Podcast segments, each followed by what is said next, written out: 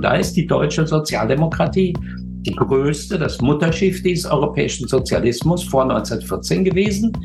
Äh, haben sie die Gesellschaften eingreifend verändert. Ja? Äh, die Konservativen hätten das nicht getan, die Klerikalen, die gab es ja auch, äh, die hätten es auch so nicht getan und die Liberalen aus sich heraus auch nicht. Ja? Also sie haben zur Bildung einer modernen Gesellschaft haben diese marxistisch geprägten europäischen Sozialisten ganz entscheidend beigetragen. Und dann kommt aber wirklich der große Bruch. Und da sind wir beim Kommunismus des 20. Jahrhunderts. Here is the new Berlin. Hier ist das neue Berlin. Hallo und herzlich willkommen zur 86. Folge von Das neue Berlin. Mein Name ist Leo Schwarz. Und ich bin Jan Wetzel. Und gemeinsam mit unseren Gästen versuchen wir in diesem Podcast Gesellschaft und Gegenwart zu verstehen.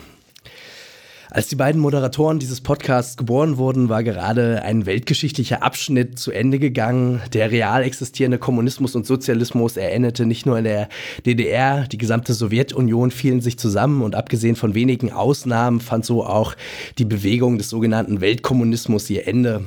Für uns Nachgeborene blieb von diesem globalgeschichtlichen Phänomen wenig Anlass zur Nostalgie, eher eine etwas bruchstückhafte Ahnung eines historischen Scheiterns, das sich in einem Spektrum von tragisch-komischer Dysfunktionalität bis hin zu maßloser Katastrophe bewegte.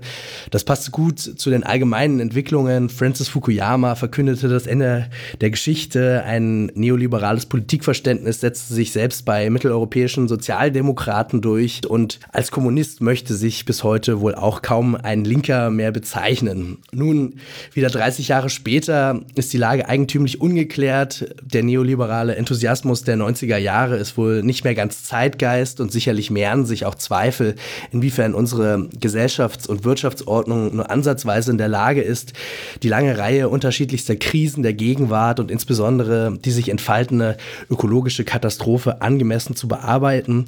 Dennoch scheint der kapitalistische Realismus, von dem Mark Fischer sprach, weiterhin gültig. Eine grundlegend andere Gesellschaft bleibt für uns weiterhin ansatzweise unvorstellbar. Ich denke, wenn progressive Politik ernsthaften Anteil an den gesellschaftlichen gesellschaftlichen Transformation des 21. Jahrhunderts haben will, dann muss sie so illusionslos wie möglich auf die Vergangenheit blicken. Das wollen wir heute tun. Unser Gast, Gerd Köhn, gehört zu den renommiertesten Historikern des Kommunismus und er kennt Glanz und Elend des linken Denkens auch aus eigener Erfahrung. Wir freuen uns sehr, dass er sich heute Zeit für uns nimmt. Gerd Köhn, herzlich willkommen.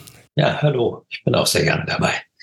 Sie haben sich in zahlreichen äh, Büchern äh, mit dem Kommunismus und Sozialismus in unterschiedlichen Phasen und auch in unterschiedlichen Regionen der Welt äh, beschäftigt. In Ihrem großen Werk, äh, größten Buch, Die Farbe Rot, unternehmen Sie sogar eine Weltgeschichte des Kommunismus, äh, gehen da bis in die Frühzeit der Menschheit zurück. Ähm, wieso äh, so einen breiten Blick, so einen menschheitsgeschichtlichen Blick auf den Kommunismus? Kommunismus werfen? Äh, wieso sich so einem Projekt stellen? Ja, dafür gibt es subjektive und objektive Gründe. Die subjektiven sind, dass äh, die ersten Kommunisten zum Beispiel, die so um 1830, 40 herum in Europa auftraten und sich so bezeichneten, äh, oder auch die späteren Sozialisten sich selber immer in eine große weltgeschichtliche Reihe gestellt haben, allerdings in einem eher emphatischen Sinne. Also zum Beispiel nicht ganz früh, relativ spät, aber bei Engels und so ist das ja angelegt. Ähm, aber auch bei den Frühsozialisten schon äh, gibt es ja immer den Rückgriff auf den Urkommunismus, auf einen Urkommunismus. Also aus sozusagen einem Urkommunismus kommen wir alle her.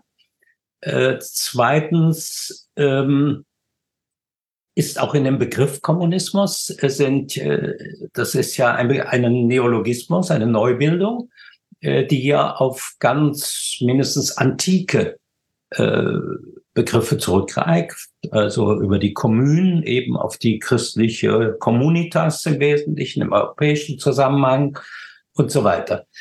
Objektiv äh, kann man aber auch sagen, ist da was dran. Also wenn ich mal äh, diesen Begriff Kommunismus bei Max Weber nachschlage. Das habe ich mal in seinem großen auch Fragment, mein Buch ist ja eigentlich auch ein Fragment, äh, kann auch gar nichts anderes sein. Ähm, also wenn ich bei Max Weber mal den Begriff Kommunismus oder das Adjektiv kommunistisch nachschlage, äh, komme ich auf, ja, so in ganz soziologischer Beschreibung auf zum Beispiel einen bäuerlichen Hauskommunismus. Ich komme auf einen militärischen Kommunismus, Beutekommunismus, sagt Max Weber manchmal auch. Ich komme auf einen mh, hm, in vielen Kulturen verbreiteten Tempelkommunismus, also äh, Angkor Wat zum Beispiel, das Reich von Angkor Wat. Ich komme auf einen monastischen Liebeskommunismus, sagt Max Weber. Ja? Also er hat ein ganzes Spektrum von Begriffen und wenn Sie die mal alle zusammenstellen, ja, äh, Bauern, Tempel, Klöster, ja, ja, dann besteht eigentlich ein großer Teil der Weltgeschichte aus gemeinwirtschaftlichen Formen. Und das eigentlich revolutionäre Element, was zwar in früheren Gesellschaften schon im alten Rom, auch in China, ähm, in der Yangtze-Mündung oder so angelegt war, ist eigentlich der Ausbruch aus dieser Eingebundenheit in ein vorgegebenes Gemeinwesen. Also dieser Adam Smithsche Gedanke, dass eine Gesellschaft auch dadurch als Gesellschaft überhaupt existieren kann, dass alle ihr Ding machen, mal ganz umgangssprachlich gesagt, das ist eigentlich der neue europäische Gedanke. Daran knüpft Marx und Engels, knüpfen Marx und Engels an. Ja, äh, deswegen sehr zögernd äh, übernehmen Sie diesen in Ihrer Zeit so im Schwange befindlichen äh, Begriff des Kommunismus, ähm, ohne dann aber nachher, was Marx betrifft, insbesondere, äh, Engels ist ein bisschen anders gestrickt gewesen, ähm, irgendwie als Propagandist äh, des Kommunismus oder als jemand, der eine ganz andere Gesellschaft ausmalt, sondern für Marx ist ja der Clou gerade, dass die gegenwärtige Gesellschaft aus ihrer inneren Dynamik heraus sich selbst transzendiert. Ja? Und dass sie sich aber auch transzendieren muss, weil äh, sie sonst alle ihre destruktiven, alle ihre vergiftenden, alle ihre äh, entfremden Kapazitäten so übermächtig werden, dass sie letztlich im Untergang münden muss. Also Untergang, also das, was Rosa Luxemburg dann so in Sozialismus oder Barbarei, das ist schon durchaus äh, tatsächlich angelegt in diesem, dieser Art, wie Marx diesen Begriff aufnimmt. Das ist aber ein Begriff, der in keiner Weise äh, sozusagen sich romantisch rückbezieht auf, ja, obwohl bei Engels dann in der Ursprung der Familie, und es gibt es das, äh, diesen einfach romantisierenden Rückbegriff auf irgendeine Form von ursprünglicher Gemeinschaft. Sie sagen auch mal sowas, wir müssen zurück zu einer Form ursprünglicher Gemeinschaft, aber in unglaublich höherer Form. Naja, also so ungefähr ist die Gedankenfigur. Und äh, wenn ich sogar noch was Drittes zufügen würde, dann würde ich sagen, dass alle bestehenden kommunistischen Parteien und Bewegungen des 20. Jahrhunderts, weil sie ja nun auch in einem bestimmten äh, Kontext standen und eigentlich niemand so ausgeprägt wie die kommunistische Partei, die heute noch an der Macht ist, nämlich die kommunistische Partei Chinas, ja, sich emphatisch auf 6000 Jahre chinesischer Geschichte, in denen Züge von äh, ursprünglicher Gemeinschaft und so weiter immer das Ideal gewesen sein und auch in manchem verwirklicht gewesen sein. Also sie versuchen auch diese Rückanknüpfung. Also das ist der Grund, warum ich das kleiner nicht machen konnte als mit diesem vertikalen Rückgriff in die menschliche Geschichte. Auf Marx und äh, natürlich auch den Kommunismus des 20. Jahrhunderts wollen wir noch eingehen. Ähm, ich würde gerne aber noch mal ins 19. Jahrhundert mit Ihnen blicken. Natürlich ähm, ist die Entstehung des äh, modernen äh, Sozialismus und Kommunismus als Konzept und dann später natürlich auch in seinen politischen Ausformungen nicht zu verstehen ohne die Umbrüche, die sich äh, grob irgendwie mit Moderne, Sattelzeit, Industrialisierung und weit, all, all diesen weiteren Großbegriffen verbinden. Ähm, irgendwie gehen ja alle die Denker dieser Zeit wirklich von einem fundamentalen welthistorischen Umbruch aus. Gleichzeitig gibt es auch immer wieder Kritik an dieser Art, äh, sozusagen dort eine klare Zäsur zu sehen, weil man ja auch immer wieder alle möglichen Elemente, eben wie Sie ja schon selber sagen, welthistorisch immer früher auch wieder auffinden kann. Ähm, wie, wie fundamental ist dieser Umbruch, diese Entstehung ähm, dessen, was wir auch modernen Kapitalismus eben nennen müssen? Wie, wie, wie alles umfassend ist diese, diese Transformation auch aus, aus globalgeschichtlicher Perspektive? Oder machen wir doch wieder nur eurozentrische ähm, Europakunde sozusagen, wenn wir, wenn wir die Geschichte so erzählen? Ein bisschen europazentrisch ist das schon, weil tatsächlich dieser Umbruch, wenn man ihn so definiert und für so entscheidend hält, dann hat er nun mal gar nicht in ganz Europa oder nur in ganz wenigen Gebieten Europas, ist er zum Durchbruch gekommen. Man hat sich dann global ausgebreitet. Ja. Ähm, dazu gehört eben nicht nur äh, das Element des Industrie Industrialismus, den es ja zu Marx Zeiten eigentlich auch nur in Ansätzen gab.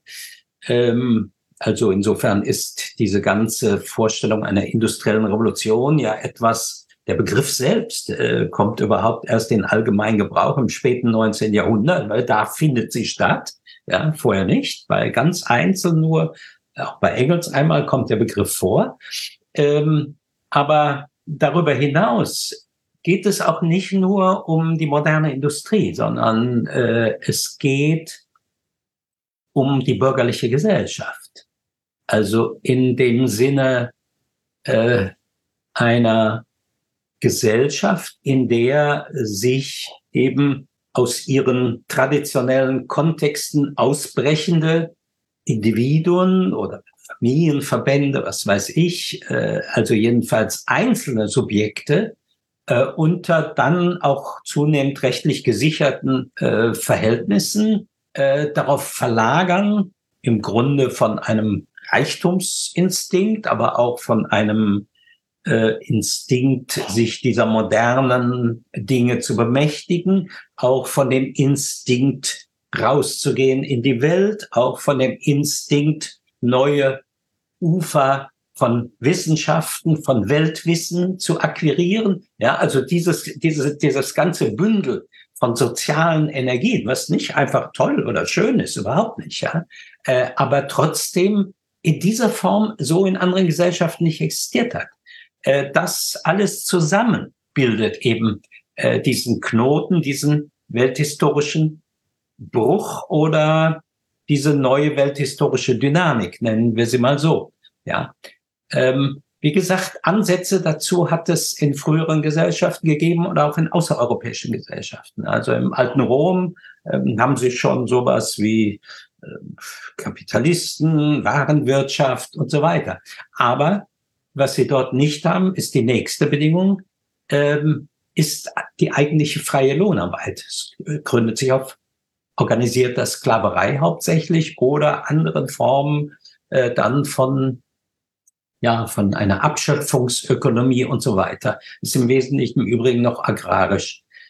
Ähm, also äh, äh, äh, diese freie Lohnarbeit ist natürlich äh, auch ähm, eine Form der Befreiung, äh, die so brutal äh, wie nur möglich zu denken ist. Vogelfrei findet man ja auch als Marx oder anderen Zeitgenossen als Beschreibung.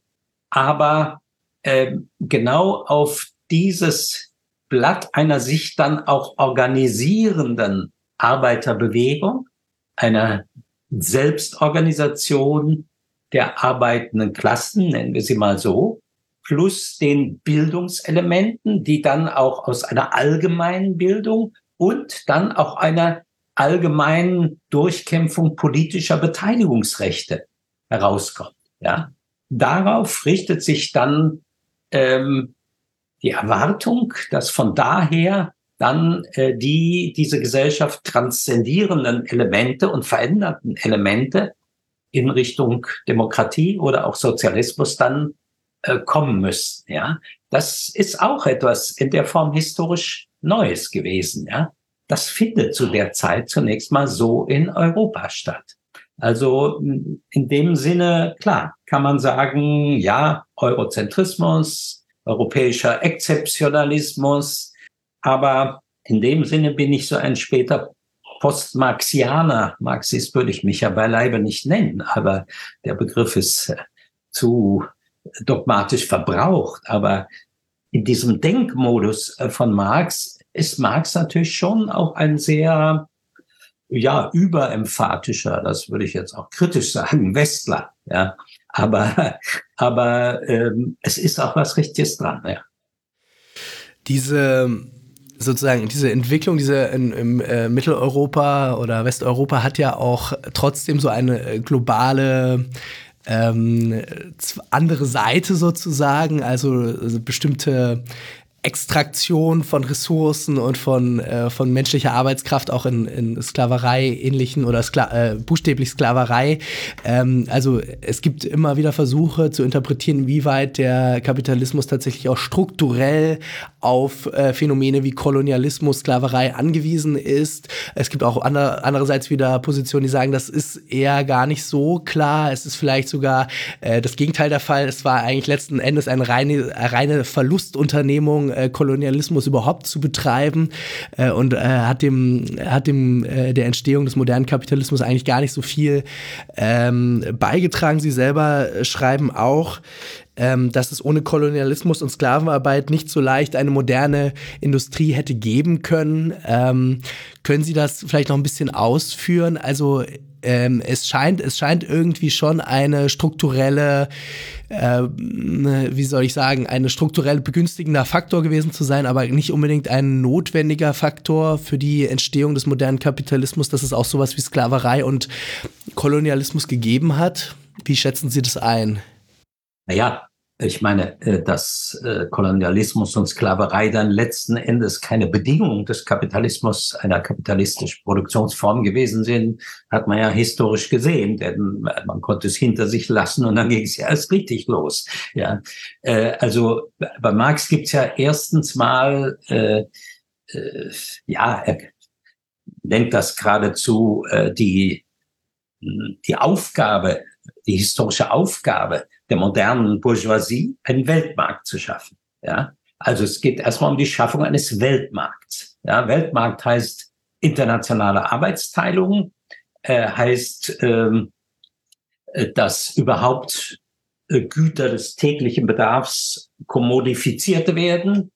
Ähm, unter Kolonial müssen sie jetzt äh, auch nicht nur äh, also jetzt an äh, Plantagensklaverei oder an Afrika denken, ja, also was erstmal eine viel bedeutende Rolle gespielt hat, ist die Kolonisierung des amerikanischen Kontinents. Die ging natürlich auch mit äh, brachialen Methoden einher. Aber das Entscheidende ist dann Nordamerika. Und auch Südamerika übrigens macht sich ja im 19. Jahrhundert schon selbstständig. Ja, also äh, es geht um Plantagenwirtschaft. Ja, es geht um riesige auch industriell äh, dann äh, gezüchtete und verarbeitete Rinder, zum Beispiel in Schlachthöfen von Chicago oder dann in Argentinien oder also äh, so, das ist äh, Zufuhr von äußeren äh, Nahrungsmitteln, dann eben von Rohstoffen und so weiter, äh, die sich diese gefräßige äh, europäisch-kapitalistische Maschinerie einverleibt. Ja. Ähm, für die Entstehung des Kapitalismus, wie gesagt, hat das eine wesentliche Bedeutung gespielt. Das war ein beschleunigender Faktor, sagen wir mal ein Dopingmittel. Wie gesagt, äh, ab einem bestimmten Punkt äh, konnte man auch darauf verzichten. Ohnehin, äh, jetzt, ich bleibe mal immer in dieser marxischen Beschreibung, weil sie mir im Kern immer noch viel Richtiges zu enthalten scheint unterschied sich, äh, sagen wir mal, die Sklaverei auf den Zuckerplantagen in der Karibik äh, nicht so sehr äh, von der frühkapitalistischen Lohnsklaverei. Ja, Also er sieht das in ein, und auch die Enteignung der Produzenten, sagen wir mal in Irland bei ihm archetypisch, ja, für große Schafsfarmen, für Wolleproduktion, ja, Loslösung, Losreißung von einem eigenen bäuerlichen Betrieb. Also was in den Kolonien in riesigem Maßstab stattfindet, findet in den Ländern des Kernkapitalismus aber auch statt. Ja. Also äh, so getrennt ist das, ist das nicht. Und wir, was im Übrigen die Sklaverei, aber das ist eine andere große Debatte angeht, muss man wirklich mal sehen, äh, dass das nun ein menschheitsgeschichtliches Erzübel gewesen ist, ja. Also auf Sklaverei gegründet waren nun auch alle außereuropäischen, sogar gerade äh, Gesellschaften viel länger, viel früher schon. Ja, äh, und ähm, die schwarze Sklaverei, die bei uns jetzt immer so ganz im Vordergrund steht, unserer postkolonialen Debatten, ja, äh, die kommt ganz spät und in dem Moment, in dem sie kommt, äh, beginnt auch die Bewegung des Abolitionismus und der Abschaffung der Sklaverei. Und diese Abschaffung der Sklaverei hat sogar auch etwas mit der bürgerlichen Gesellschaft zu tun. Ja, andere Gesellschaften hatten diesen inneren Impuls, Sklaverei abzuschaffen, nicht so ohne weiteres. Es ist letztlich ein ganz handfestes Kalkül, äh, zum Beispiel in Nordamerika, ja, dass nämlich äh, diese Sklavenwirtschaft im Süden zwar sehr modern ist, sehr lukrativ, ja, objektiv gesehen kann man sagen, King Cotton für die äh, britische Baumwollindustrie äh, sehr essentiell. Aber in Amerika selbst äh, ist es ein vergiftendes Element. Es ist ein Element, was eine moderne Entwicklung von Lohnarbeitern ja, in einen Prozess der Degradation treibt. Es sind also, äh, sagen wir mal, die modernen Kapitalisten, die die Sklavenhalter im Süden letztlich in einem äußerst brutalen Krieg niederzwingen. Ja, und dann die Sklaverei abschaffen. Und damit beginnt auch etwas weltgeschichtlich Neues. Ja, bis es dann in Brasilien, in Afrika, überall so der Fall war. Es, bis heute gibt es das noch, aber ähm, ja, das sind alles äh, schon auch historische Leistungen, muss man mal sagen, äh, der europäisch-kapitalistischen Gesellschaft, die man, äh, finde ich, aber gut, das ist eine ganz eigene Diskussion. Ich bin da mit gerade ein bisschen zugange, die man ohne jetzt irgendwie das rosig zu malen oder sonst was, alles andere, aber die man sozusagen dieser jetzt völligen Fokussierung der Kritik auf den europäischen Kolonialismus, ja, und speziell äh, die schwarze Sklaverei, ja, äh, doch mal korrigierend oder relativierend entgegenstellen muss. Da kann ich vielleicht noch eine methodische Frage einschieben. Wir hatten das jetzt bei der Frage nach der industriellen Revolution, auch bei der Frage äh, der Sklaverei. Ich finde gerade in die Farbe Rot interessant, dass Sie ja einerseits die Geschichte des Kommunismus durch die Ideen, durch die zeitgenössischen Ideen erzählen. Gleichzeitig aber natürlich auf der anderen Ebene ähm, doch auch fragen, wie sehr war das angemessen, sozusagen diese materialistische Ebene, die man heute anders sieht, allein deswegen, weil natürlich die wirtschaftsgeschichtliche, überhaupt die geschichtliche Forschung ähm, äh, viel weiter ist. In den letzten 20, 30 Jahren hat man das ja ganz anders erforscht, hat auch belastbare äh, Zahlen. Ähm, in welchem Verhältnis steht das beides? Versuchen Sie schon die Geschichte der Ideen zu erzählen und gleichen das sozusagen ab, um zu sagen, hier waren vielleicht vielleicht die historischen Interpretationen falsch und das würde man heute ansehen. Und hier haben Sie doch auch noch eine Gültigkeit. Also wie gehen Sie davor? Ich gehe erstmal grundsätzlich davon aus, dass schon das Sein, das Bewusstsein bestimmt, plus minus. Äh, das heißt, äh, dass Ideen ihrer Zeit angehören oder auch Theorien, sprechen wir mal vielleicht eher von Theorien in diesem Zusammenhang. Weltanschauungen im wörtlichen Sinne, ja, also wie man die Welt wahrnimmt, da findet ein objektiver Prozess statt. Also ähm, wenn wir jetzt mal bei dem Beispiel des Abolitionismus und der Sklaverei äh, bleiben, dann gibt es dieses moralische Element, es gibt dieses Ideenelement, also ähm, der der Würde des Menschen, das ist natürlich äh, schon stark und mächtig, aber es gibt auch das ganz reale Kalkül, dass äh, sie moderne Industrie mal ganz platt gesagt mit Sklaven nicht betreiben können. Ja? Sklaverei ist teuer. Ja? Also es gibt auch das ganz nüchterne äh, und sachliche Element. Und es gibt Sachzwänge. Ja? Es gibt einen, einen evolutionären Druck. Das ist ja eigentlich unser Problem, äh, was wir mit dem Kapitalismus haben. Der Kapitalismus aus sich heraus erzeugt eine Dynamik, die wir nicht kontrollieren. Und das ist immer noch der richtige Kern der Marxischen Analyse. Denn ich finde, alle unsere oft auch wirklich großartigen Erfindungen, dass wir heute beispielsweise im Internet uns mit ein paar Suchwörtern das Wissen dieser Welt zusammenholen können, ja, verwandelt sich in einen Fluch, in eine Waffe gegen uns. Ja, wir beherrschen es nicht, sondern es beherrscht uns. Ja, das ist äh, der Entfremdungsbegriff, der da zum Beispiel aufkam. Also äh, wir, die Menschen selber, schaffen uns eigentlich eine ungeheure Apparatur, um hochproduktiv mit enorm viel Wissen und Kenntnissen, ja, äh, die Welt, äh, ja, uns nutzbar zu machen. Und dann kippt das ab. Es kippt aber auch real ab. Ja, es kippt in Kriegen, äh, kippen die destruktiven Kräfte in, also da, wo es sich gerade auch um Kriege äh, der entwickelsten Nationen, das Urbild ist da der Erste Weltkrieg, gegeneinander stattfinden, ein ungeheures Wettrüsten und so weiter. Man traut sich nicht. Äh, heute haben wir ein neues Wettrüsten, ja, aus äh, ja, ähm, Gründen, die man, über die man gesondert reden müsste.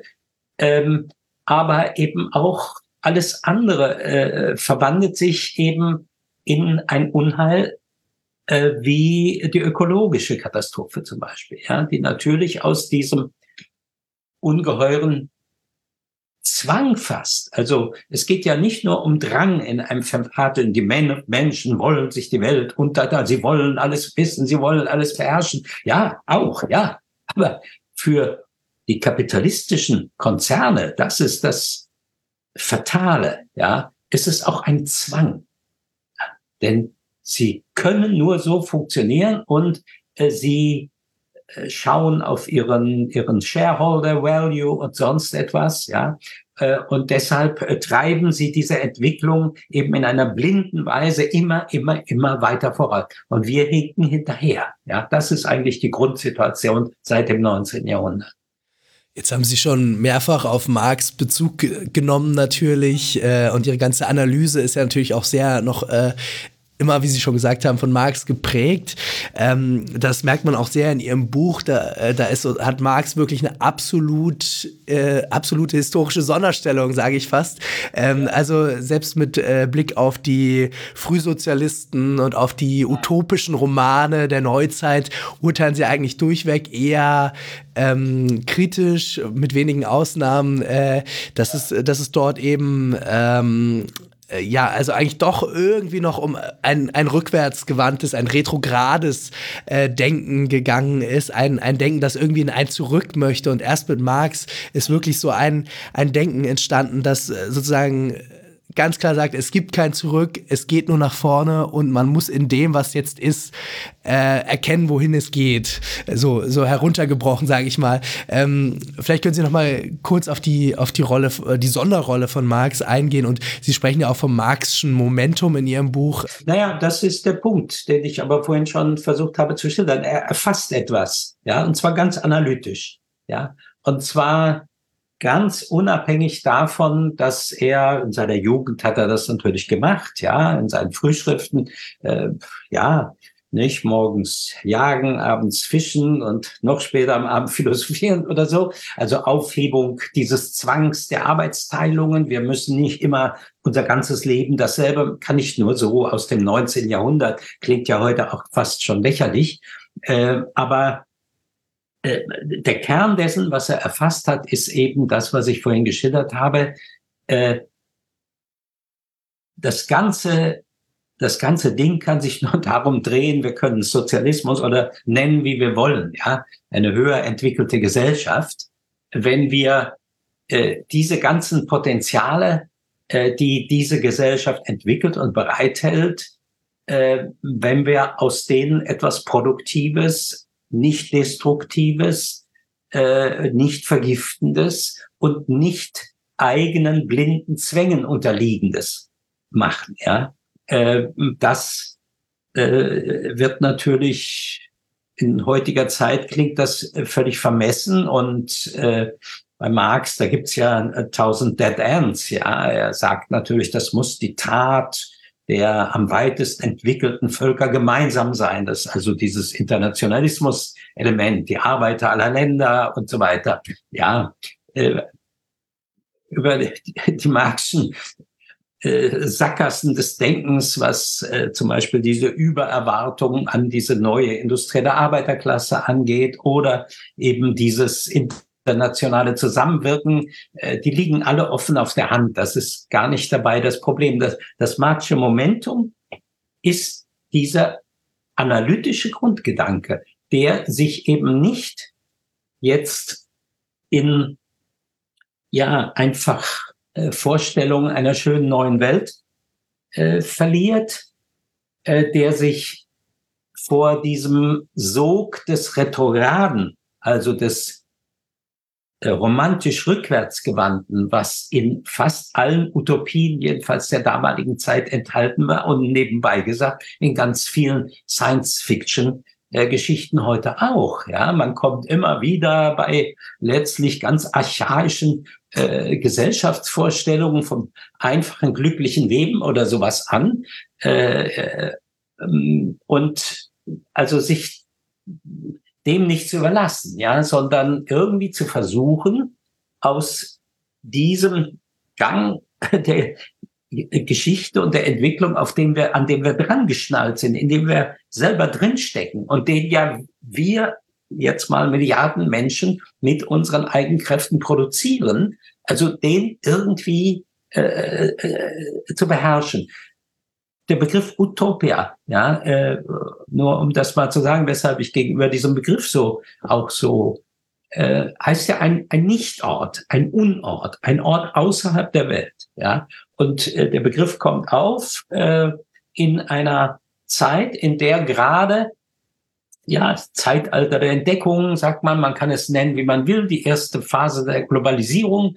ja, da will man sich rausnehmen aus der Welt. Man will eine stillgestellte Welt. Man will eine auf Ewigkeit gestellte Welt. Das ist übrigens eine sehr hierarchische Welt, ja. Äh, frage ich mich übrigens, wer will da wirklich leben? Ja, also wenn Sie diese Utopien mal äh, durch, alle Städte sehen gleich aus. Ja, alle tun fröhlich irgendwie zusammenwirken, aber es gibt eine Hierarchie, einen guten Monarchen von Ewigkeit zu Ewigkeit.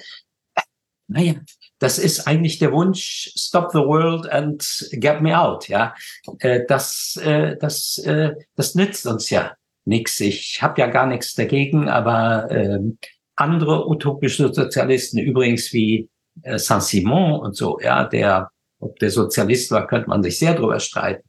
Der hat dann äh, gerade das in Richtung, ja, heute man, würde man sagen, eines Geoengineering, ja. Also alle diese tollen Panama-Kanäle und Suez-Kanäle und große Industrie. Aber was braucht er dafür? Da braucht er eine Elite der Aufgeklärten. Ja, die sollen in Zukunft die Geschicke der Menschheit leiten. Ja, so ein Areopag der Höchstgebildeten und so. Das ist natürlich auch eine sehr illusorische Feststellung, weil wir kommen ja aus dem Kuddelmuddel, in dem wir nun mal stecken, nicht heraus. Hallo, entschuldigt die kurze Unterbrechung. Danke, dass ihr unseren Podcast hört. Das Neue Berlin ist ein unabhängiger, kostenloser und werbefreier Podcast, in dem wir versuchen, die Gesellschaft zu verstehen.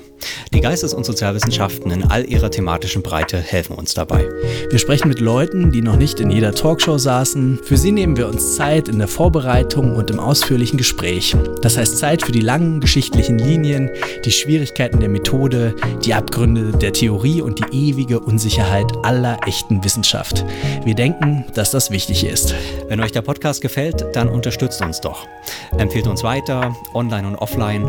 Folgt uns auf Twitter und lasst uns eine gute Bewertung bei Spotify, Apple oder der Podcatcher-App eures Vertrauens da.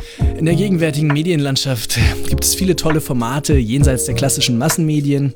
Für die meisten existieren keine echten Geschäftsmodelle und davon leben können die wenigsten. Überlegt euch doch, welche Formate euch wichtig sind und welche eure finanzielle Unterstützung verdient haben. Falls das neue Berlin dazugehört, findet ihr weitere Infos im Text der Episode. Herzlichen Dank. Und jetzt geht's schon weiter mit der Sendung. Auf eine der von Ihnen erwähnten Sackgassen von Marx äh, würde ich gerne nochmal eingehen, auf das Proletariat, das äh, bei Marx natürlich eine ganz äh, entscheidende Rolle spielt, auch wenn man, wenn man dann natürlich Unterschiedliches bei ihm findet und auch differenziertes. Ähm, in Ihrem Buch schreiben Sie ja, dass ähm, wenn man sozialstatistisch und auch auf die Lebenswirklichkeit der Menschen im 19. Jahrhundert äh, blickt, es wirklich schwierig ist, von einer, einer, einem Proletariat in irgendeinem einheitlichen Sinne zu sprechen. Ähm, wenn man jetzt vielleicht von der ähm, von der Lohnabhängigkeit mal absieht, ähm, löst sich das, wenn man das jetzt einfach als eine, eine Ausbreitung einer, einer Bevölkerungsgruppe sieht, die lohnabhängig wird? Oder ist es eher doch so, dass man, dass man, sagen wir mal, das Proletariat als Konzept und Wirklichkeit eher als so eine Art, auch als eine kulturelle Konstruktionsleistung äh, des 19. Jahrhunderts, der sozialistischen Bewegungen des 19. Jahrhunderts begreifen muss? Ja, es ist erstmal eine philosophische Idee, das ist ganz klar. Er, er, er sucht einen, einen Ankerpunkt in der Wirklichkeit, von dem dieses transzendierende Element ausgehen könnte. Ja? Äh, und da kommt er auf die ja auch unter seinen Augen, obwohl erst den ersten Ansätzen sich bewegen, äh, sich konstituierende Arbeiterbewegung. Ja, die gab es ja, der hat sich ja auch selbst so bezeichnet. Die schaute natürlich ganz auf äh, Industriestädte, obwohl äh, die, die eigentlich diese Bewegung bildeten, erstmal Handwerksgesellen hauptsächlich waren. Ja, ganz viele waren in Hausindustrien, würden wir sagen, also vormodernen Industrien beschäftigt. Aber ähm, auf den Weltausstellungen, da konzentriert sich das ja ein bisschen. Also die Sozialistische Internationale äh, konstituiert sich 1889 am Rande der Weltausstellung Berlin. Ja, da sieht man diese großen Hallen, diese, so, das äh, schwebt diesen Menschen auch sehr stark äh, als eine leuchtende Vorstellung, äh, in der sie selber, das ist ja das vielleicht Wesentliche, ähm, ein entscheidendes Element sind. Also es geht auch gegen Arbeit und Kapital. Ja, es geht äh, um eine, um, um eine Besitzbourgeoisie und ein ausgeschlossenes, eigentlich noch ursprünglich von aller Politik und aller gesellschaftlichen Teilhabe, ausgeschlossene Masse von Arbeitenden. Ja, so ungefähr kann man das beschreiben. Diese Arbeitenden äh, stellen sich dann allerdings, das war dann schon ein Problem äh, der dann real entsteht sozialistischen Parteien, die stellen sich sehr unterschiedlich dar. Viele sind auch in der Landwirtschaft, ja, zählen die nun dazu oder nicht, ja. Äh, viele sind in Hausindustrien, in Kleinindustrien, in Familienbetrieben, zählen die dazu oder nicht? Was ist mit den Kaufmannsgehilfen, den Büroleuten? Also das differenziert sich dann. Das ist das Problem, was die ähm, Sozialdemokratie dann um 1900 hatte. Ja, das Proletariat in diesem archetypischen Sinne existiert so nicht. Und dann die Frauen zum Beispiel. Ja, das ist ein, äh, ein elementares Anliegen dieser sozialistischen Bewegung. Äh, aber ähm, die Frauen haben ja noch kein Wahlrecht und man kann für das Wahlrecht eintreten, aber sie befinden sich in dieser um, insubordinierten Stellung. Ja. Immerhin das große Buch der deutschen Sozialdemokratie ist Die Frau und der Sozialismus von August Bebel. Und da werden, also es ist ein sehr schönes Buch, wie ich finde, ein bisschen patriarchalisch, altväterlich, kann man alles äh, bekritteln und irgendwie auch ganz gemütlich. in dem Sinne, äh, dass er alle Lebensfragen damit ins Spiel bringt. Ja, von der Kindererziehung, von der Ernährung, vom gesunden Leben, von dem Leben mit der Natur und so weiter. Und die Frauen stehen im Zentrum davon. Ja, das ist in dem Sinne haben diese sozialistischen Bewegungen, und zwar gerade auch die marxistisch geprägten, da ist die deutsche Sozialdemokratie die größte, das Mutterschiff dieses europäischen Sozialismus vor 1914 gewesen, äh, haben sie die Gesellschaften eingreifend verändert. Ja? Äh, die Konservativen hätten das nicht getan, die Klerikalen, die gab es ja auch, äh, die hätten es auch so nicht getan und die Liberalen aus sich heraus auch nicht. Ja? Also sie haben zur Bildung einer modernen Gesellschaft haben diese marxistisch geprägten europäischen Sozialisten ganz entscheidend beigetragen. Und dann kommt aber wirklich der große Bruch. Und da sind wir beim Kommunismus des 20. Jahrhunderts, ja, nämlich der Weltkrieg, in dem gerade diese entwickelsten europäischen Staaten äh, frontal aufeinander prallen und alle Produktivkräfte sich äh, jedenfalls für einen historischen Moment vor allem in Destruktivkräfte verwandeln, wie man sie so noch nie gesehen hat. Was natürlich indirekt auch heißt, dass sie eine ungeheure Potentialität hatten. Ja. Das waren Industriegesellschaften, die da aufeinander brachen. Das ist das äh, Erschütternde dieses Ersten Weltkriegs gewesen. Und in dem Sinne ist es auch ganz richtig, dass die Seminal Catastrophe of the 20th Century zu nennen, was ja sowas heißt wie die Gründungs-, die Ursprungs- oder die Gründungskatastrophe geradezu des 20. Jahrhunderts. Bevor wir dazu kommen, hätte ich noch eine allgemeine Frage zum 19. Jahrhundert, was in dem Buch mir auch nochmal sehr bewusst geworden ist und was man, glaube ich, überlagert eben vom 20. Jahrhundert ja. und dann den Geschichtsphilosophien des 20. Jahrhunderts ähm, sieht, ist diese große Unentschiedenheit. Also Sie sagen auch, in, in, der Mitte des 19. Jahrhunderts war das eigentlich auch egal von der politischen Richtung. Es war eigentlich unter allen Gruppen relativ unklar, wie weit kann das überhaupt gehen mit dem Kapitalismus. Funktioniert das denn als Gesellschaftsmodell? Ja, ähm, ja. Äh, ich meine, äh, äh, es, ich meine, es gab um 1900 spricht man ja vom Kulturpessimismus. Ja, also man muss sagen, äh, die Sozialisten sind ja so ungefähr die einzigen Optimisten neben ein paar Liberalen. Ja, äh, in diesem ganzen gesellschaftlichen äh, Kontext. Also äh, die Angst davor, was diese dort entfesselte Dynamik mit den Gesellschaften macht, die durchzieht alle Kreise der Gesellschaft, alle äh, Intelligenz. Äh, alles ist schon am Vorabend des Ersten Weltkriegs auch in ein apokalyptisches Licht getaucht. Ja, das kennen wir ja aus der Literatur oder Kunst. Ja, ähm, ähm, also sich vorzustellen, dass man in diesem Modus, der da entstanden ist, überhaupt in Zukunft würde leben können, äh, war schon äh, ja, äh, war schon, war schon eher selten und äh, letztlich fast das Privileg von äh, Sozialisten europäischen Typs, äh, die deutschen Sozialdemokraten da ziemlich voran, äh, oder auch eben Liberalen. Aber die Liberalen zum Beispiel, Teile der Sozialisten im Übrigen auch, äh, verknüpfen dann ihre Zukunftserwartungen, die relativ licht, lichten Zukunftserwartungen irgendwie doch mit dem Schicksal ihrer Staaten, äh, also gegen den düsteren Zarismus, gegen den französischen Militarismus, ja, und Revanchismus, was weiß ich. Also sie binden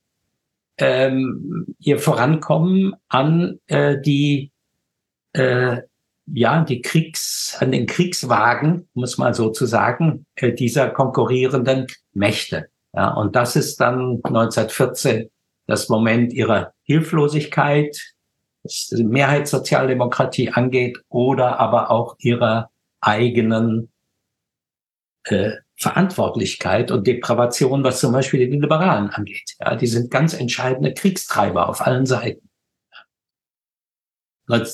18 dann, 17, 18, äh, haben sie dann auf der einen Seite wieder die Sozialdemokraten, die Konkursverwalter sind, die das in der redlichsten Weise versuchen zu sein. Ja, und dann entsteht, äh, es entstehen die faschistischen Bewegungen mitten im Krieg.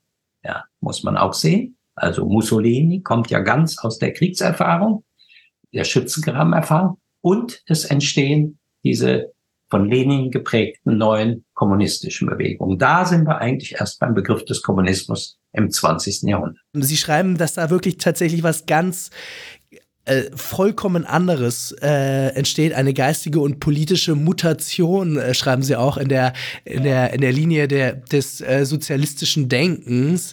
Ähm, auch äh, ganz neue, also nicht ganz neue Typen, aber schon auch so mit, so mit so, berufsrevolutionären Persönlichkeiten und auch mit dem, mit dem, mit der speziellen Konstellation des Zarenreiches wirklich komplett ähm, neuartige Phänomene. Ähm, was, was, was ist das für eine Situation und was sind das für Leute, die da entstehen, die, die auch mit so einem irgendwie plötzlich mit so einem ruchlosen realpolitischen Instinkt ausgestattet sind und ja tatsächlich auch äh, zu den wenigen gehören, die dann tatsächlich ähm, zum Guten wie zum Schlechten, vor allem zum Schlechten vermutlich äh, äh, historisch erfolgreich werden ähm, in, in der, in der äh, wirklich in der Machtergreifung im, im, im, im stärksten Sinne. Ja, naja, gut, das Ungeheure ist erstmal, äh, dass äh, Lenin im Moment des Kriegsausbruchs, der ihn übrigens völlig überrascht, äh, äh, dort äh, an der Grenze, wie ihn ja auch die Revolution 1904, 5 äh, überrumpelt hat. Also er, der unermüdliche Berufsrevolutionär, äh, war dann immer doch von den großen Wendungen der Geschichte letztlich äh, überrascht. Ähm, also äh, das Ungeheure war, dass er diesem Weltkrieg auf seine Weise sogar entgegenfieberte. Ja, also er gibt so Briefe, wo er sagt, also ob äh, der österreichische Kaiser uns äh, den Gefallen tut und äh, den russischen Zaren äh, mal in einen Krieg zwingt oder so, ja, dann kommt unsere Stunde.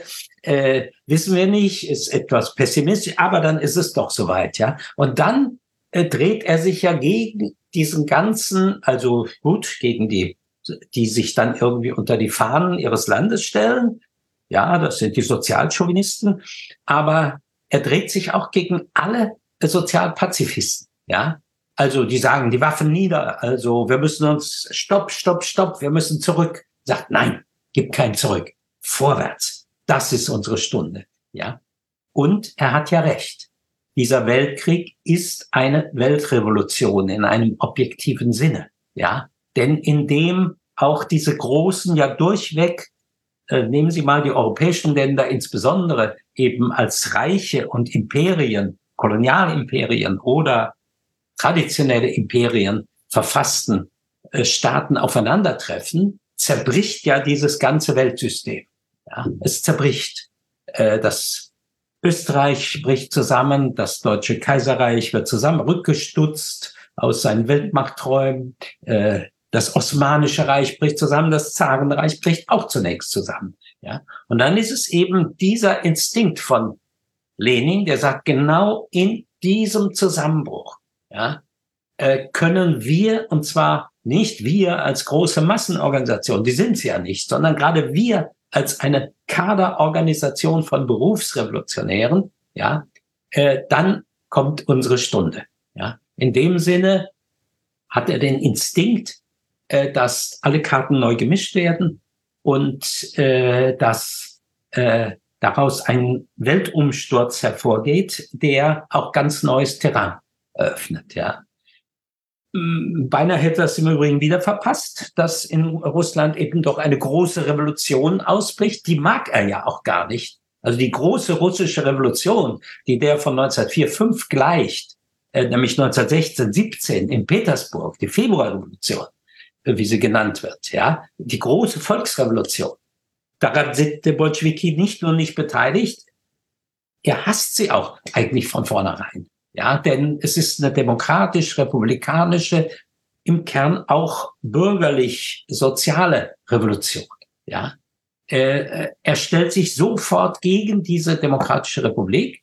Und da der Krieg weitergeht, äh, da Russland aus dem Krieg nicht rauskommt, weil Deutschland keinen Frieden macht und auch die Alliierten es nicht aus dem Krieg entlassen, ja, äh, ist dann der Zusammenbruch dieses Reiches im Jahr 1917 seine Stunde, so eine Art Stunde Null, äh, in der es genügt, mit 6.000, 7.000 äh, Bewaffneten im Zentrum der Macht diese Macht in die Hände zu nehmen, weil niemand mehr da ist, der die neu sich konstituierende demokratische Macht wirklich äh, verteidigt.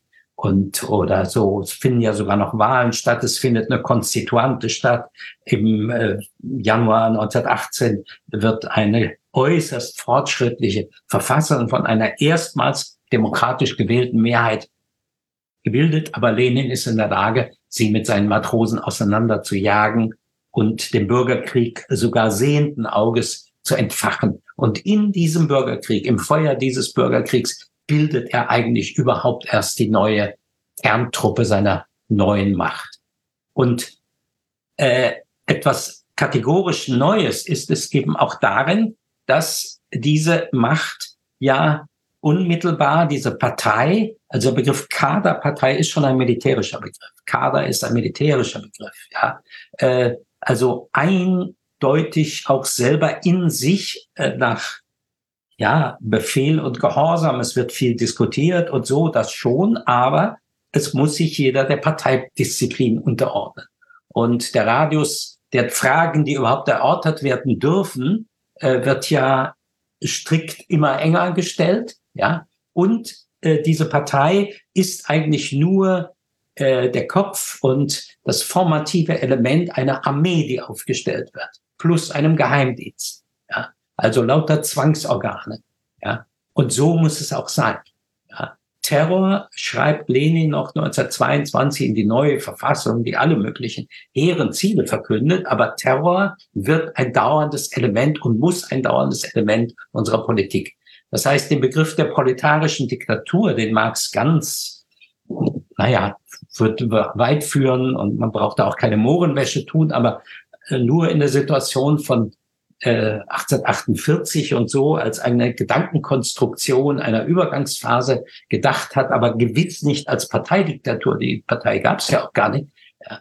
Ähm, äh, diese, das wird zum eigentlichen Kern, sagt ja Lenin gegen Kautsky, den eigentlichen großen Marxisten noch der Zeit, ja, der Vorkriegszeit. Ja. Äh, das ist der Kern des Sozialismus. Das ist der Kern dessen, wo wir hinwollen. Und wo wollen sie hin? Ich habe das ja auch ein Marsch in ein Niemandsland bezeichnet. Ja, er beschreibt das ja in napoleonischen Kategorien. Also äh, on s'engage et puis on voit. Man wirft sich in die Schlacht und dann muss man weitersehen. Ja, irgendwo ist da der helle Horizont. Wir sind sowieso die, äh, die das Wissen der Geschichte und wo es im Prinzip hingehen muss, irgendwie in äh, in unseren Köpfen haben, ja, in unseren Superhirnen.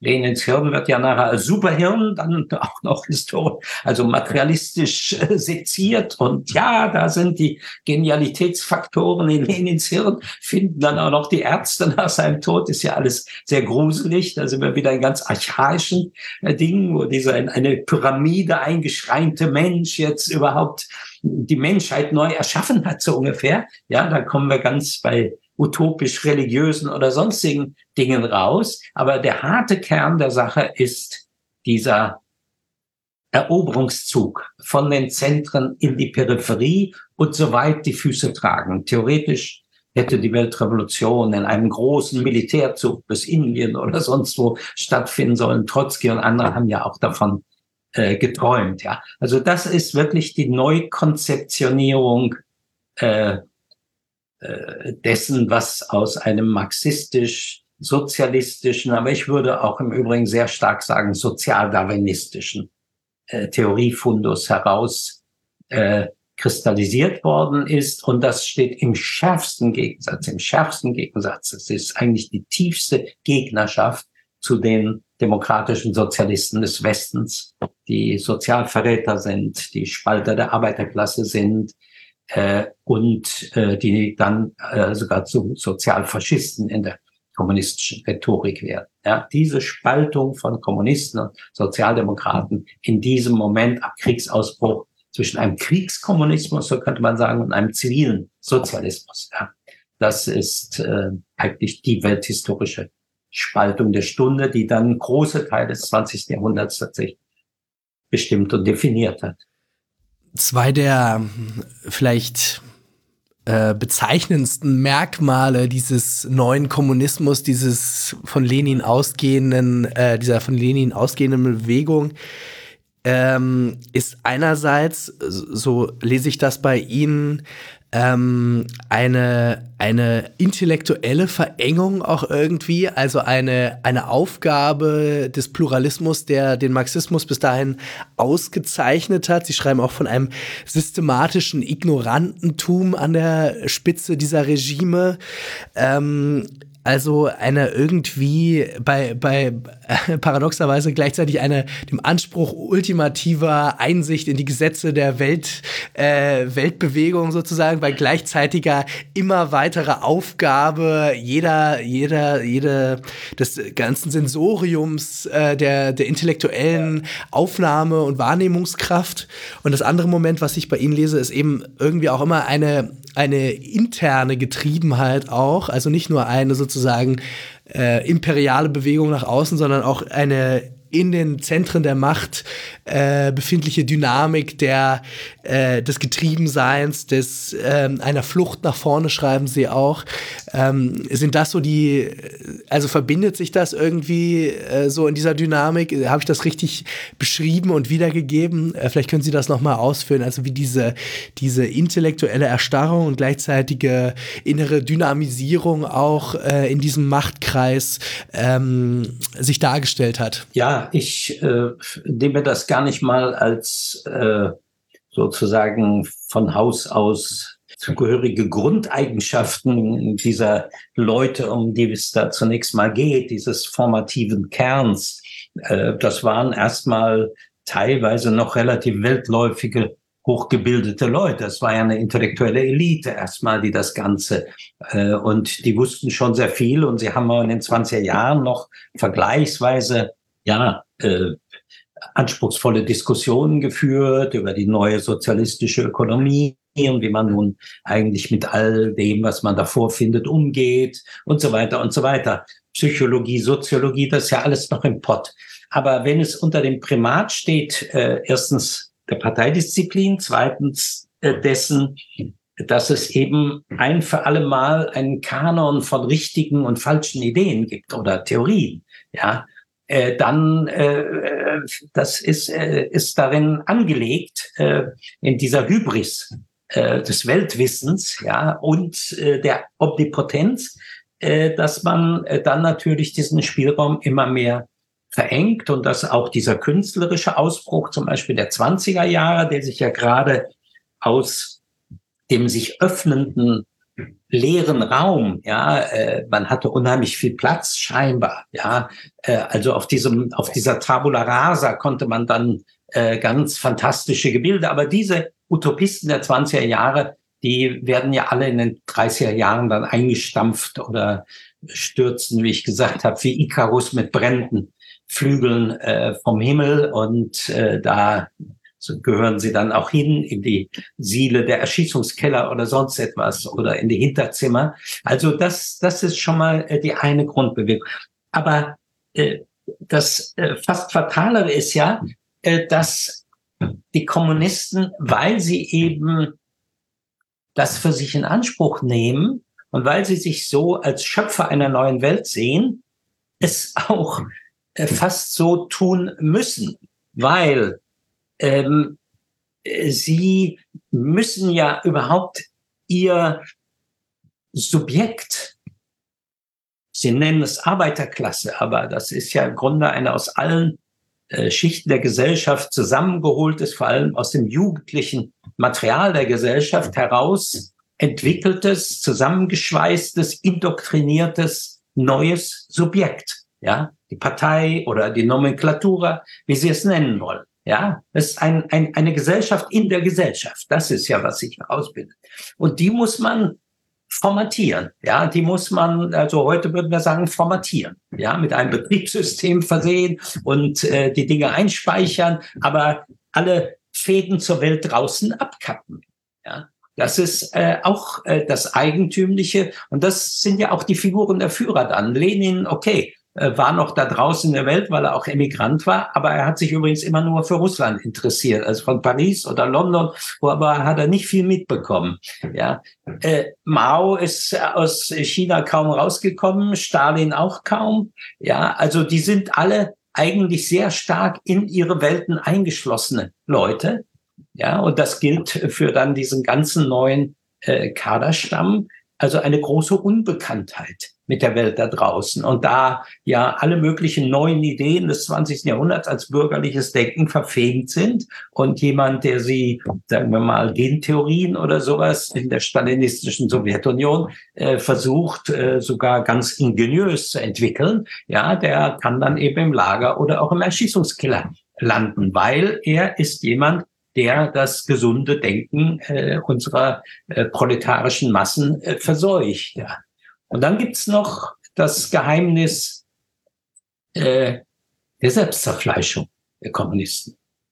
Äh, das muss man sagen, ist ein Kriterium äh, oder eine, ein, ein Merkmal, dass alle diese kommunistischen Parteien, die zur Macht drängen oder an der Macht gewesen sind oder dann gekommen sind, äh, auch gegenüber zum Beispiel den faschistischen Bewegungen ausgezeichnet hat. Also Hitler wäre nicht so schnell auf die Idee gekommen, dass Bormann schon seit 1918 ein Agent der Briten ist oder so. Ja, äh, also äh, die innere Kohorte, äh, sowohl bei Mussolini wie bei den Nazis, bis auf den Röhmputsch, aber das war auch tatsächlich ein Machtanspruch der SA, äh, hat sich nicht zerfleischt, ja, äh, nicht in dieser paranoiden Weise. Jetzt kann ich sagen, ja, das ist eben die Paranoia von Stalin oder äh, von Mao oder so, aber was drückt oder von Ceausescu oder was weiß ich, der können Sie dann fast alle nehmen. Aber was drückt diese Paranoia aus? Sie drückt eben aus, dass man in einer inneren Welt lebt, äh, in der erstens alles von personalen Beziehungen und Loyalitäten abhängt. Ja, man braucht eine Machtkohorte äh, und äh, Verrat oder Unzuverlässigkeit oder vielleicht auch irgendeine eigene Machtambition ist da tödlich gefährlich. Es sind ja Führerbewegungen. Also die kommunistischen Bewegungen werden ja alle Führerbewegungen. Ja, an diesem Führer hängen sie alle. Und zwar auch strukturell, weil nur in diesem Führer symbolisiert sich, verkörpert sich buchstäblich die Macht der Partei. Dann hat der Führer aber auch über die Partei Macht, ja, und ist voller Misstrauen, was da um ihn herum passiert. Aber dieses Misstrauen wird richtig paranoid da, wo die gesellschaftliche Basis eigentlich völlig schwankend ist, wo man sie völlig eingeebnet hat, wo man sich auf keine festen Strukturen stützen und verlassen kann. Denn die hat man ja alle eingeebnet. Ja. Äh, dann hat man noch sowas wie das Militär in der Sowjetunion. Ja, da muss auch das Militär zerschlagen werden. Tuchatschewski, ja, Prozess. Also alle Strukturen sind eigentlich, man muss sie ständig neu schaffen, aber sie sind auch verdächtig. Ja, also ständiger Personalwechsel. Äh, man hat sogar vom Blutaustausch im großen Terror äh, gesprochen. Ja, also äh, ins Militär, in den Geheimdienst, in das Industrieministerium, lauter junge Leute, fast von der Universität weg. Das sind jetzt Stalins Leute. Ja, und die anderen weg damit. Ja. Dann kommt auch noch der wölfische Aufstiegshunger dieser jungen Wydzwijenze nannte man, dieser Aufsteiger äh, in der Sowjetunion, die selber die denunziert hatten, auf deren Plätze sie wollen. Und dann wird das Ganze ein halbes Irrenhaus schon äh, in der Stalinzeit. Ähm, und man kann sich eher fragen, wie es überhaupt funktioniert hat. Äh, es hat auch nicht funktioniert. Äh, aber dann kommt Hitler. Und dann kommt der Zweite Weltkrieg. Und dann kommen die faschistischen Angriffe, äh, die faschistischen Weltreichsgründungsversuche. Und die sind es, die eigentlich in deren Spuren dann die zweite Welle dieser kommunistischen Neugründungen und einer kommunistischen Weltbewegung entsteht, wenn ich jetzt mal etwas vorgreife. Schon wieder ist es ein Zweiter Weltkrieg, ja, der die eigentliche Entwicklungsbasis schafft, äh, die Voraussetzung, damit wieder relativ kleine kommunistische Parteien, jetzt zum Teil an der Spitze nationaler Befreiungsbewegung oder antifaschistischer Widerstandsbewegung, äh, dann tatsächlich im Krieg oder nach dem Krieg nach der Macht greifen können. Plus die nach Berlin vordringende Rote Armee. Das ist natürlich das Entscheidende. Und die bis in die Mandschurei vordringende Rote Armee. Ja, das schafft von vornherein eine ungeheure eurasische Machtspanne, die es ja so vorher nie gegeben hatte. Ja, es entsteht also der Umriss eines Superimperiums, muss man fast sagen, in Gestalt dieser Sowjetunion. Wenn wir jetzt nochmal auf den Autoritarismus und auf die Theorien natürlich Lenins und, und dann der Parteitheorien blickt, ähm, wie würde man das äh, sozusagen mit dem 19. Jahrhundert im Hintergrund sehen? Sind da doch Elemente, die eine gewisse ja, Konsequenz auch einer sozusagen bestimmten Seite der, der kommunistischen Ideen des 19. Jahrhunderts dann ähm, weitertragen. Man kann sicherlich nicht sagen, das war alles angelegt. Das wäre, glaube ich, äh, falsch, weil das dann doch die historische Koinzidenz natürlich ist. Aber ist es sozusagen eine vollständige Abkehr von dem, was im 19. Jahrhundert da war? Sozusagen eine bloße instrumentelle ähm, Umdeutung? Wie, wie würde man das beschreiben? Erstes Mal würde ich gar nicht so sehr von Theorien sprechen. Gab es natürlich auch, aber ich würde von Doktrinen sprechen. Ja, es sind Doktrinen eigentlich. Und diese Doktrinen sind ein Mix. Ich habe vorhin schon, äh, natürlich gibt es diesen Fundus des klassischen Sozialismus und Marxismus, aber Lenin fügt ganz eigene neue Doktrinen hinzu und die werden eigentlich wichtig. Ja, also der Marxist, der Leninismus ist äh, schon äh, und er enthält ganz viele Elemente, zum Beispiel würde ich sagen, eines Sozialdarwinismus, also auch andere ähm, Einflüsse aus dem 19. Jahrhundert heraus spielen eine Rolle. Es ist ein neuer Mix und dann kommen auch nochmal äh, neue Einflüsse im Stalinismus. Der Stalinismus kreiert ja eigentlich den Marxismus, Bindestrich Leninismus, ja, ML, Diamat, Histomat und so weiter. Ähm, das ist eine Schöpfung der Stalin-Ära. Mao Zedong kreiert den Kontext eines sinisierten Marxismus, wie er das nennt, oder richtiger gesagt, der Mao Zedong-Ideen. Ja, ein ganzer eigener Gedankenkosmos äh, und Do Kosmos von Doktrinen. Das ist ein neuer Mix, äh, aber das sollte uns auch nicht überraschen, weil die parallel entstehenden faschistischen Bewegungen sind zum Beispiel auch so ein neuer Mix. Ja, da können Sie natürlich, so wie Ernst Nolte das in seinem Faschismusbuch am Anfang mal gemacht hat, bis jetzt ins 19. Jahrhundert zu, was weiß ich, der Action Française und so weiter gehen. Aber Mussolini zum Beispiel kommt ja von der äußersten Linken, von den Syndikalisten, äh, nimmt dann alle möglichen Elemente einer Welt, Weltkriegsschützengraben-Ideologie äh, auf, dass das der Kern der neuen Männer, der neuen Männer ist, die das neue Regime äh, bilden werden, ja, und macht einen neuen Mix. Hitler macht wieder einen neuen Mix, ja, aus altem völkischen Antisemitismus äh, und allen möglichen Dingen, die in der Zeit liegen, ja. Also diese Dinge werden äh, dort immer eingebacken und eingeschmolzen. Insofern entsteht da ein neuer Mix, aber und der wird kodifiziert, ja. Und äh, dann äh, ist das eben der harte Kern der Indoktrination, natürlich auch der Selbstlegitimation und der Ausstrahlung. Das muss man eben sagen. Äh, anders als die faschistischen Bewegungen, die ja sehr auf sich selbst konzentriert waren. Wir sind die Größten, ja, Italien, Deutschland, wir sind überhaupt die Größten, Japan äh, und so weiter. Äh, die haben vielleicht Leute, die taktischerweise da auch äh, an ihren Projekten mitwirken, aber äh, sie haben in dem Sinne können sie fast keine Ausstrahlung über sich hinaus im genuinen Sinne.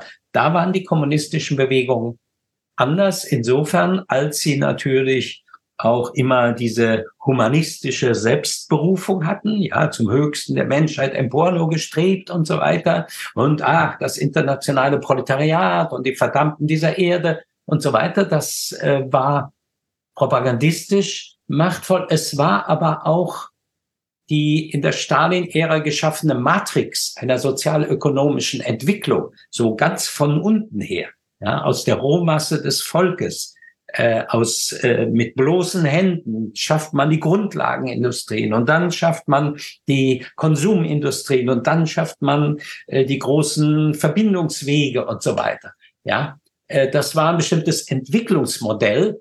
Das schien auch tatsächlich in Teilen der dann entstehenden dritten Welt zum Beispiel anschlussfähig. Sie beschreiben ja die, den Kommunismus des 20. Jahrhunderts als eine, eine Art Sequenz, wenn ich Sie da richtig in Erinnerung habe. Das heißt also, dass bestimmte Ereignisse und Entwicklungen gewissermaßen äh, notwendige Bedingungen sind für die nächsten Schritte. Und sie ähm, in diesem Sinne meinen sie, kann man auch von einer kommunistischen Weltbewegung vielleicht wirklich reden, in dem Sinne, dass dort, also dass es Mao nicht gegeben hätte ohne Lenin beispielsweise und dass es ähm, ja. die weiteren ähm, sozusagen in der ganzen zweiten Phase der kommunistischen äh, Staatenbildungen ähm, so nicht gegeben hätte ohne den Leninismus. Ist, entsteht da dann nochmal, also sicherlich, es sind grundverschiedene Länder, es sind grundverschiedene kulturelle und äh, soziologische, demografische Situationen in diesen verschiedenen Ländern. Ähm, aber sind auch diese Regime über, überwiegt die Verwandtheit äh, innerhalb dieser Regime mit Blick auf Paranoia, auf Massengewalt, auf einen, einen brutalen, äh, rücksichtslosen gesellschaftlichen Gestaltungswillen? Oder gibt es auch, sagen wir mal, ein, ein Spektrum äh, von von kommunistischen oder auch dann sozialistischen Ländern wieder, die, ja, also die man dann nochmal in einem ganz anderen Licht sehen müsste. Naja, also erstens mal äh, nicht der Kommunismus siegt dort und da und da, sondern es sind ganz bestimmte Länder in ganz bestimmten Situationen, hängt mit Weltkriegen zusammen. Es sind die beiden großen kollabierenden Vielvölkerreiche, äh, das russländische und das chinesische Reich, in denen dann Kommunisten zur Macht kommen. Ja, teilweise haben sie auch, nehmen Sie Ho Chi Minh, äh, selber Reichsgründungspläne. Ja, Ho Chi Minh will ein Indochina schaffen. Ja, Tito will eine Sowjetunion des Balkan schaffen. Ja, also sie haben alle so ihre Projekte, die aus einem ganz bestimmten äh, nationalen oder kulturellen Kontext heraus entstehen. Äh, wenn ich sage, ohne die Sowjetunion hätte es diese Volksrepublik China nicht gegeben und ohne die Volksrepublik China hätte es noch andere Gründungen in Asien so nicht gegeben. Äh, dann ist das tatsächlich so eine historisch äh, sich fortzeugende äh, Geschichte von äh, Bedingungen äh, ganz machtmäßiger Art. Also tatsächlich äh, musste dieser große historische Sieg der Sowjetunion passieren, damit sich dieses sozialistische Weltlager und die VR China konstituieren konnten. Ja. Dass die sich dann wieder ausein völlig auseinander dividiert haben, ist dann die nächste Geschichte. Ja. Äh, man müsste eines noch sagen, ich habe gesagt, äh, die Sowjetunion liefert eine Art Matrix für einen scheinbar nicht kapitalistischen Entwicklungsweg. Äh, also so in Abschwächung übernehmen ja auch Führer der dritten Welt, die nicht keine Kommunisten sind, teilweise das, Nasser oder können Sie nennen, wenn Sie wollen, hat eine gewisse Attraktivität. Was die Kommunisten angeht, ist aber auch noch etwas anderes, nämlich ähm, diese kommunistische Internationale, die ja dann äh, 43 aufgelöst wird an sich, dann werden sie alle in ihre Länder entlassen und sie alle sollen auch die Fahne ihrer nationalen Unabhängigkeit erheben. Äh, ein sehr äh, kluger Schachzug insofern, als erstens diese alte internationale nie große Erfolge erzielt hat. Also es ist eine einzige Geschichte von Opfergängen. Sie ist Stalin hoch verdächtig geworden. Also er rottet ja im Grunde, die sich dann in Moskau versammeln oder so reihenweise aus. Ja, also Stalin zerschlägt ja eigentlich schon diese internationalen. Aber in diesem Fegefeuer, also auch der inneren Säuberung, entsteht ein Personenkern, aus dem die ganzen künftigen Führer hervorgehen. Ja, Tito, Ho Chi Minh äh, und so weiter. Ja, oder auch an Moskauer Akademien äh, für die für äh, die äh, ja, Studenten an den Hochschulen eben der internationale. Also äh, ich sage in diesem in diesem Fegefeuer dieser eigentlich gescheiterten kommunistischen Internationale entsteht ein Kern von harten äh, äh, neuen äh, Gründern von neuen kommunistischen Parteien oder auch Befreiungsbewegungen, äh, die dann auch die neuen Staatsgründer werden dieser neuen, äh, neuen äh, kommunistischen Weltbewegung. Als kommunistische Weltbewegung stellt sie sich fast nur in diesem kurzen Moment nach 1949, Anfang der 50er Jahre dar. Ja. Und dann fangen ganz früh eben schon die Zerwürfnisse an. Ähm, und Also Rivalitäten auch einfach zwischen China und äh, der Sowjetunion, aber auch beispielsweise, auch historisch, äh, ja, ähm, ein ungeheures Ereignis äh, zwischen den vietnamesischen und den kambodschanischen Kommunisten, die eigentlich in einer Partei sind, ja, äh, zwangsweise. Aber die Kambodschaner wollen nicht äh, nur Klienten äh, der übermächtigen Vietnamesen sein. Also sie fangen an, sich zu separieren. Sie fangen sich an, mit eigenen Theorien aufzuladen. Ja, ähm, was aber daran kann man auch gerade sehen, was dann äh, die Form doktrinärer Zerwürfnisse oder Schismen angeht. Ja, große Spaltung zwischen Sowjetunion und China, 60er Jahre Austausch von Briefen über alle möglichen doktrinären Fragen und so weiter. Revisionismusvorwürfe, äh, Sozialfaschismus, also es geht dann sehr weit in den gegenseitigen doktrinären Auseinandersetzungen, aber dahinter stehen ganz reale Differenzen und Ambitionen von den Kommunisten in verschiedenen Ländern. Ja. Also wenn ich sagen würde, es sind alles letztlich nationalkommunistische Bewegungen, wäre das eher zu wenig, weil national sind sie auch, aber äh, sie haben große Ambitionen, sie haben Gründerambitionen, sie wollen über die Grenzen ihres jeweiligen Imperiums hinaus, sie haben Weltansprüche, aber die sind eben russisch geprägt, sowjetisch, russisch, chinesisch, vietnamesisch äh, und so weiter. Ja, ähm, albanisch, also alle haben große, fühlen sich als ein Leuchtfeuer einer Weltrevolution und so. Ähm, also da sind, da sind dann ähm, eben äh, doch sehr kulturell, sagen wir mal, äh, jeweils spezifisch kodierte größten Fantasien und Machtansprüche im Spiel, die dann auch miteinander konfligieren. Ja, also der Weltkommunismus geht auch in einer Serie von roten Kriegen, könnte man sagen, unter. Ja, also äh, nicht nur die Sowjetunion und China standen am Rande eines großen Krieges 69, äh, sondern äh, Vietnam fällt nach äh, Kambodscha ein. Äh, äh, China fällt nach Vietnam ein, 1979, 80, erteilt eine blutige Lektion. Die Eritreer äh, gegen das neu installierte, äh, also alle sind da Revolutionäre, alle sind rot, äh, was überhaupt nicht heißt, dass sie nicht eben auch äh, Kriege fanatischster Art gegeneinander führen können. Das kommt nicht einfach aus der Ideologie, sondern die Eritreer sind Eritreer und die anderen sind Amharen, die ein großes Reich wieder äh, kommunistisch zusammenfügen wollen, der Feldwebel Heile Mengistu Maria, ja, oder so. Äh, und die Vietnamesen haben große Ansprüche auf ein Nebenreich neben China, das sich auch gegen China behaupten kann und so. Die Koreaner haben wieder ihre eigenen großen Ansprüche, ja, auf ein, äh, das ist jetzt die Kim-Dynastie, ja. Also es wachsen alle möglichen Formationen aus diesen kommunistischen Bewegungen und Revolutionen heraus, äh, die dann in sehr verschiedene Richtungen streben und auch sehr konflikthaft sind. Aus westlicher Sicht war das immer noch so der große Weltkommunismus. Und das war so eine Zwangsidee, kann man sagen, des Westens, ja, dass da irgendwo so eine rote Flut da draußen ist und so weiter. Das war amerikanische Paranoia hauptsächlich, ja. Ähm, die Wirklichkeit sah eigentlich ganz anders aus und dann sitzt plötzlich Nixon 1972 in Peking und postet sich mit Zhou Enlai zu und plötzlich äh, sind die Karten wieder ganz anders gemischt. Also hat man eigentlich ein Spiel dreier großer Mächte. Damals schon gar nicht die zweigeteilte Welt, sondern eher schon eine dreigeteilte Welt.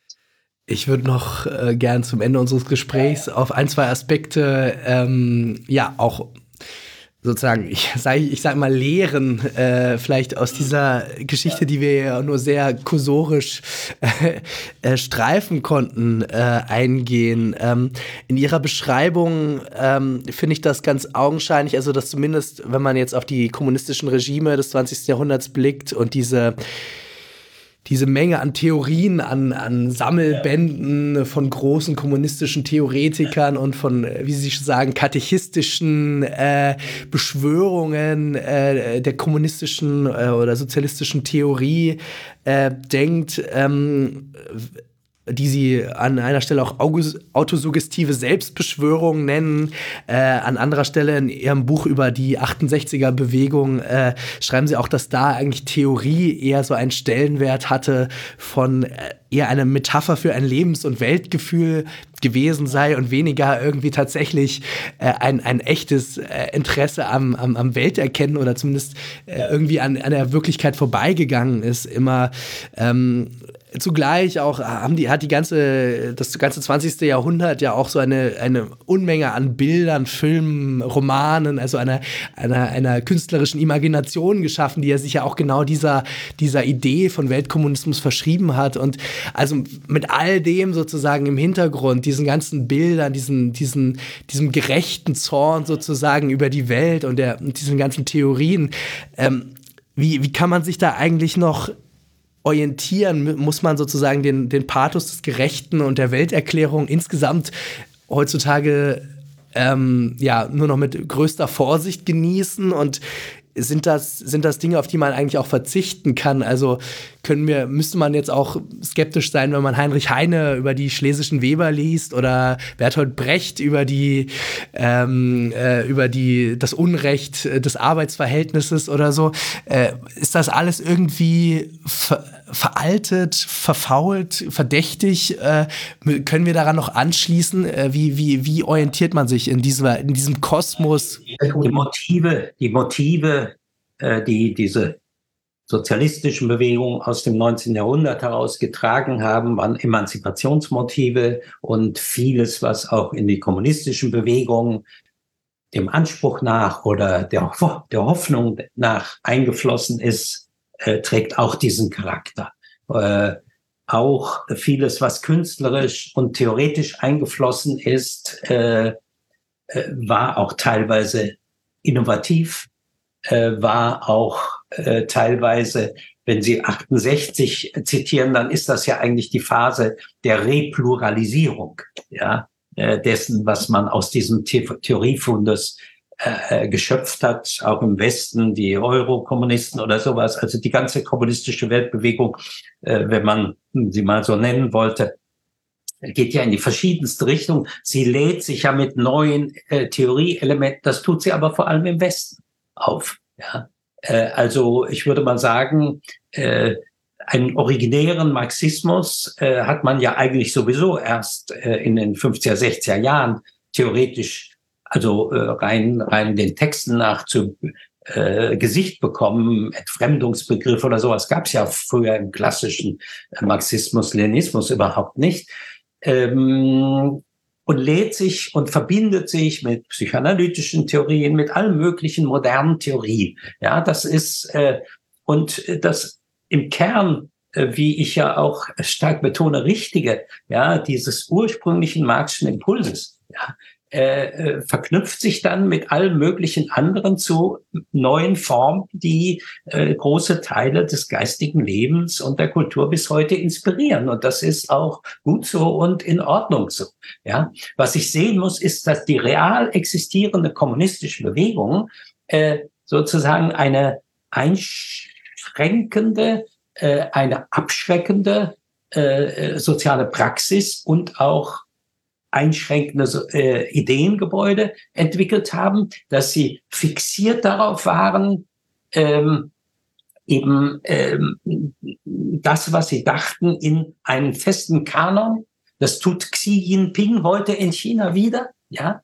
Aber China ist eine hochentwickelte, plurale, äh, vielseitig gebildete Gesellschaft. Also wir erleben jetzt, wenn man mal auf das heutige China bringt, ein bedrückendes Experiment, wie versucht wird, aus einer pluralen, vielseitig informierten, weltläufigen Gesellschaft wieder einen, einen, einen, ja, die einer Mutation, so würde ich das jetzt wieder mal sagen, äh, zu unterziehen, geistig, äh, politisch äh, und äh, mental.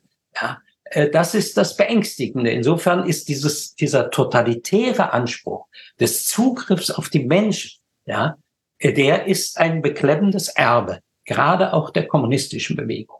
Ja. Äh, stärker würde ich fast sagen als der faschistischen Bewegung. Als der Spuk vorbei war mit dem Faschismus, äh, die Kriege verloren, ja, dann hat man sich neu erfunden und, äh, und äh, dann waren es wieder die Japaner, die Italiener und die Deutschen und so weiter. Ja, die Länder, die ganz äh, durch eine lange, lange kommunistische Erfahrung gegangen sind mit Terror, mit Indoktrination, haben es sehr viel schwerer, äh, sich daraus zu lösen. Äh, und äh, ja, und vieles, was aus diesem Ideenfundus von 150 Jahren gekommen ist, aus dem kann man neu schöpfen. Man muss aber heute neu ansetzen. Ja, und für mich gehört es in diesem ganzen mich an den Marxischen Gedankenmodellen oder Denkweisen orientieren gerade dazu, dass man nicht jetzt die ganz andere Gesellschaft entwirft, so in die blaue Luft rein, sondern dass man von den Potenzialen des Bestehenden ausgeht. Und dann ist die große, schwierige Frage, ja, äh, die, ähm, wie man, alles ist da. Ja, es sind auch die Potenziale eigentlich da, um ein ganz anderes, befriedigendes Leben äh, zu führen, ein erfüllteres, ein äh, ja auch mehr mit Selbstbetätigung, Selbstbestimmung verbundenes Leben, das ist alles da. Ja, äh, insofern ist man sehr wohl auch bei alten Eigentumsfragen. Man ist aber vor allem auch bei Machtfragen. Man ist bei demokratischen Fragen. Denn die große Macht der großen Tech-Konzerne, wenn wir die mal nehmen, ist ja auch politische Macht. Ja, das kann niemand gegen sie an. Ja, aber in China verbindet sich der Rest kommunistischer Macht mit all diesen äh, Potenzialen, äh, die Menschen besser zu kennen, als sie sich selber kennen, bis in die Ritzen hinein äh, alles zu erfassen, bis hin zum Genpool und so weiter. Ja, und äh, dort äh, Mutanten zu züchten. Das ist äh, die bedrückende Seite, die befreiende Seite wäre, dass man diese Potenziale, die alle da sind, ja, weil man eine Politik entwickelt, die das schafft. Und äh, jetzt das vielleicht dazu, manchmal geht mir der Begriff des Datenkommunismus durch den Kopf. Ähm, ich meine, wir wissen heute alles über alle, so ungefähr. Das ist ja eine, eine eines Teils beklemmende Situation. Aber sie hat ja auch was Großartiges. Wir wissen auch alles, was da draußen gedacht wird. Wir stehen ja in einem ungeheuren Datenstrom. Jetzt wird ja auch immer gesagt, wem gehören die Daten? Ja, äh, das ist jetzt die Schlüsselfrage. Äh, ja, warum eigentlich gehören sie äh, denen, die sie sammeln, um damit ich weiß nicht was zu machen? Ja, ähm, smarte Cities zu bauen oder sowas, die wie Waben, in die wir reingepresst werden sollen, äh, aussehen, ja, sondern äh, es sind unsere eigenen Potenziale und um ein soziales Netzwerk zu betreiben, um äh, eine Suchmaschine zu betreiben, braucht es keine großen Megakonzerne. Das sind gesellschaftliche Aufgaben, die sind technologisch ziemlich einfach, ja, äh, Gesellschaften können sich selbst vernetzen. Sie können sich untereinander vernetzen. Sie können ihre Suchmaschinen äh, bilden nach anderen Kriterien auch als äh, der Werbung, äh, die dann wieder den großen Konzern finanziert. Ja, also alle die Instrumente sind da. Ja? Und das ist eigentlich äh, die Frage, wie man eine politische Fantasie entwickelt oder auch eine praktische Politik, die den Menschen in all ihren Ängsten irgendwie auch etwas an die Hand gibt, an dem sie sich was vorstellen können, ja, äh, ja wo diese, dieser objektive Prozess der Vergesellschaftung und die Globalisierung ist nichts anderes als eine Vergesellschaftung der Welt in einem objektiven Sinne, wie dieser Prozess konstruktiv, ungiftig, entgiftend äh, und äh, ja befreiend gestaltet werden könnte. Da sind unheimlich viele Brücken dazwischen, aber man muss von heute aus denken. Ja. Und von dem aus, was ist. Das ist eigentlich die marxische Haltung. Äh, naja, jetzt komme ich hier als der totale Marx-Apologet raus. Das ist überhaupt nicht der Punkt. Es geht eigentlich um die Haltung dabei, mehr als um die Resultate, die im Buch gestehen sind. Marx hat nur Fragmente hinterlassen, aus denen man alles Mögliche herausnimmt. Er hat keine Lehre hinterlassen, nichts davon. Ja. Also wenn Lenin sich im Jahr 1913 hinstellte und sagte, der Marxismus ist allmächtig, weil er wahr ist, ja, dann könnte nichts, nichts äh, falscher sein und vermessener und ein Weg in, in den Abgrund. Ja. Das war die 86. Folge von Das Neue Berlin. Vielen Dank euch wie immer fürs Zuhören. Empfehlt uns gerne weiter, online und offline. Unterstützt uns auch gerne finanziell. Dazu findet ihr weitere Infos in der Episodenbeschreibung. Und äh, ja, bis zum nächsten Mal. Macht's gut. Ciao. Tschüss.